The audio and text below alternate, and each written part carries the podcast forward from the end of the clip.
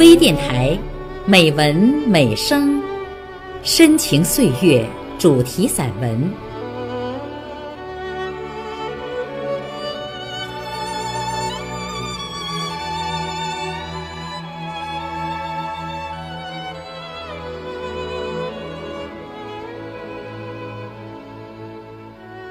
亲爱的朋友，我是主播孟薇。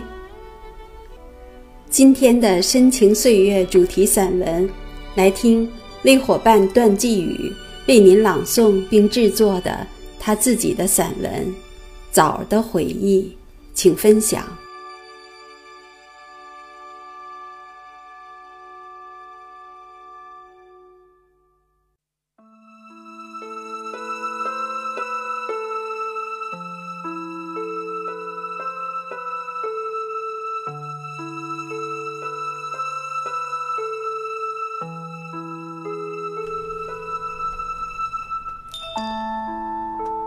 朋友送来一篮鲜枣，那一颗颗晶莹剔透的鲜果啊，像巧手工匠精心雕琢的工艺品，仿佛有着琥珀一般的质地，有宝石一样的光泽，真是不忍心把它放到嘴里吃掉。枣实在是一种再普通不过的农产品，无论是山地、丘陵、平原。只要有人烟的地方，你就能够见到枣树的身姿。而我对于枣却有着更为特殊的情感，因为自己刚刚走向社会和人生的时候，是枣乡人给了我鼓舞和启迪，找到了自我，并且成为一直鞭策自己前进的精神动力。四十年前啊，在广阔天地大有作为的历史大潮中，我来到了冀中的一个三县交界的枣乡插队落户。因为交通不便，到村里的时候已经帮黑了。生产队在牲口棚里召开了欢迎知青的会议。因为牲口棚啊是村里仅有的十几间打通的房子，所以就成了生产队的会议室。给我印象最深的就是社员那些好奇的目光，听起来有点怪怪的乡音，还有那浓烈的饲料、马粪和老烟叶混到一起的味道。我知道，从此自己就成为这个大队第四小队的一个社员了。夜深了，热情的房东大娘烧上了土炕，而我脑海里的思绪。也像在热炕上，身体一样翻滚着不停。自己少年时代曾经有过十几个理想，没想到竟然是在这样的情景下走向了现实。我不知道会有怎样的明天，乃至于未来。辗转一夜无眠，好不容易盼到了窗纸上泛出了一丝灰白。我茫然地穿上衣服，走出了屋门。枣乡初冬的清晨是清冽的，雾霭把枣林衬托成一张层次鲜明的黑白照片。黑黝黝的树林，仿佛是一种难以抵御的诱惑。我吸了口气，把衣领提了提，觉得脑子里清醒了很多。便径直地钻进了枣林。晨雾时浓时淡，周围异常安静。我贪婪地享受着从未经历过的一种静谧，同时也在思考我即将开始的人生。突然，一阵浓雾从地面向上翻腾，在枣树之间碰撞着。枣林里的光线时明时暗。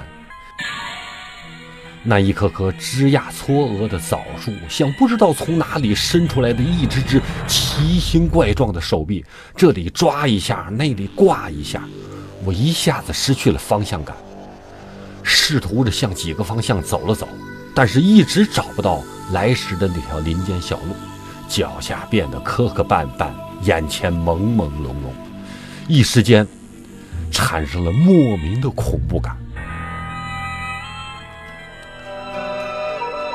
突然，一阵嘹亮的歌声打破了细微的寂静。在那遥远的地方，有位好姑娘。循着歌声，我很快地跑出了这个令人恐怖的枣树林。空地上，一位十三四岁、身穿紫花棉袄的小姑娘，一边拔草，一边自顾自地唱着歌。这可是一首好几年不准流行的民歌了。见到我仓皇的样子，小姑娘吓了一跳，又有些害羞，我也觉得很尴尬，手足无措。小姑娘低下了头，悄声问道：“你是昨晚才来的知识青年吧？怎么这么大早就跑这树趟子来了？”我掩饰着自己的狼狈，问道：“你刚才唱的什么歌啊？这谁教给你的？”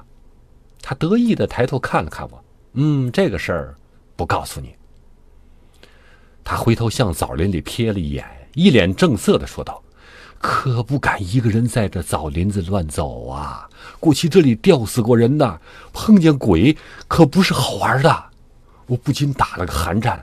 小姑娘得意的咯咯的笑了起来，这才知道被这个小丫头给算计了。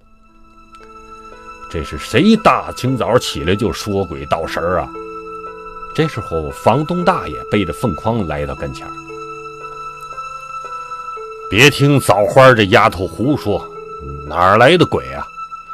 不过这林子里有几眼土井，一个人走的时候可要小心呐，掉下去可就不好爬出来哟。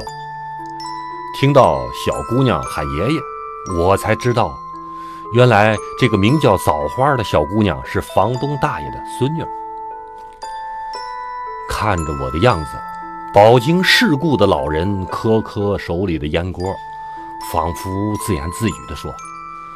从城里到乡下，打小没见过庄稼，没干过农活，不容易哦。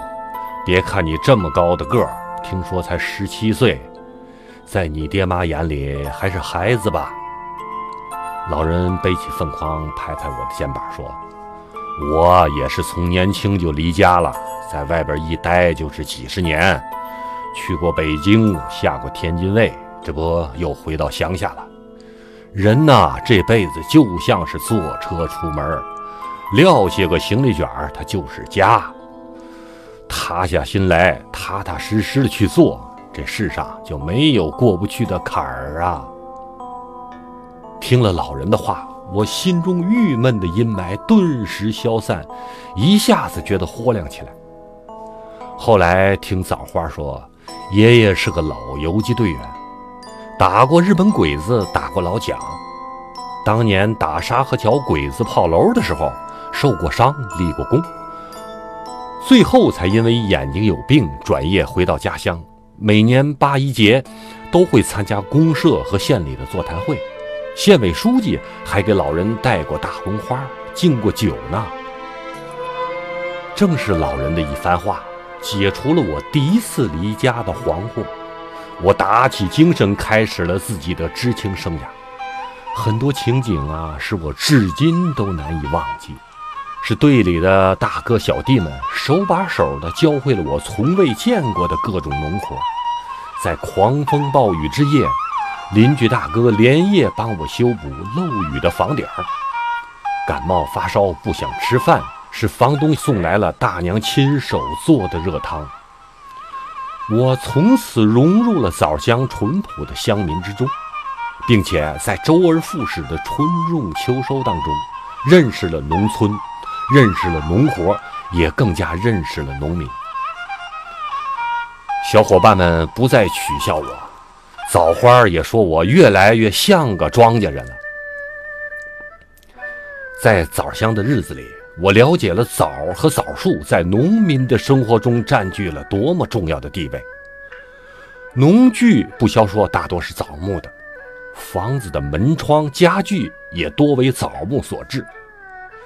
枣树那坚硬的质地、特有的色彩和纹路呢，还使它超越了物质层面。在我们知青房的前面住着村里著名的巧手木匠。我骑过他家的枣木自行车，除了两个轮子和飞轮链条之外，所有的部件都是用枣木制作的。当然，这车子有些笨重，样子也有点滑稽，但是骑上几十里路去赶集，那是轻快极了。驮上两三百斤的粮食到公社去磨面，那更是稳稳当当。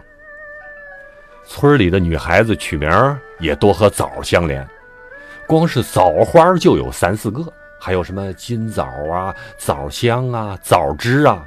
每到摘棉花、打长的时候，妇女之间的称呼就好像到了枣的市场一样，透着枣香所特有的那种妩媚和韵味。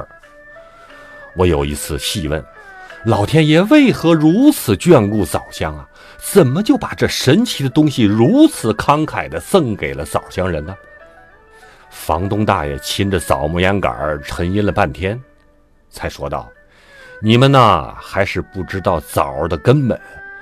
我年轻的时候，这里大旱三年，庄稼都不收了。那个时候，只有枣才是救命粮啊。”在后来几十年的工作与生活中，我曾经受过许多人的指点和教导，从而帮我度过了人生当中一个又一个的沟沟坎坎。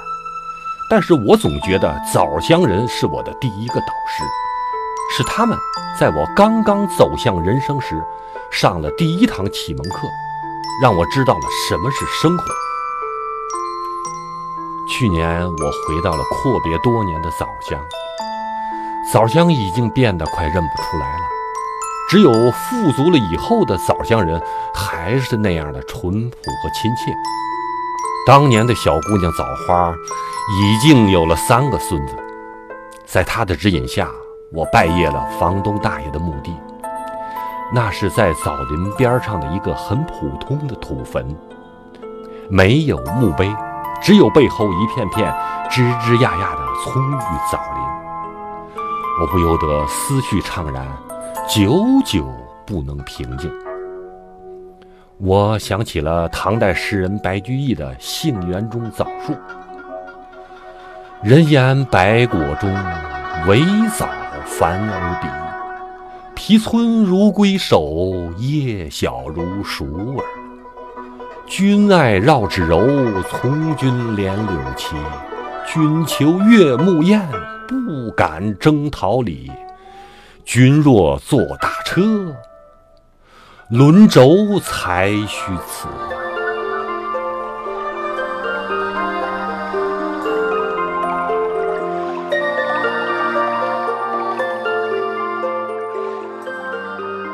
亲爱的朋友，今天的美文美声就到这里，孟薇感谢您的收听。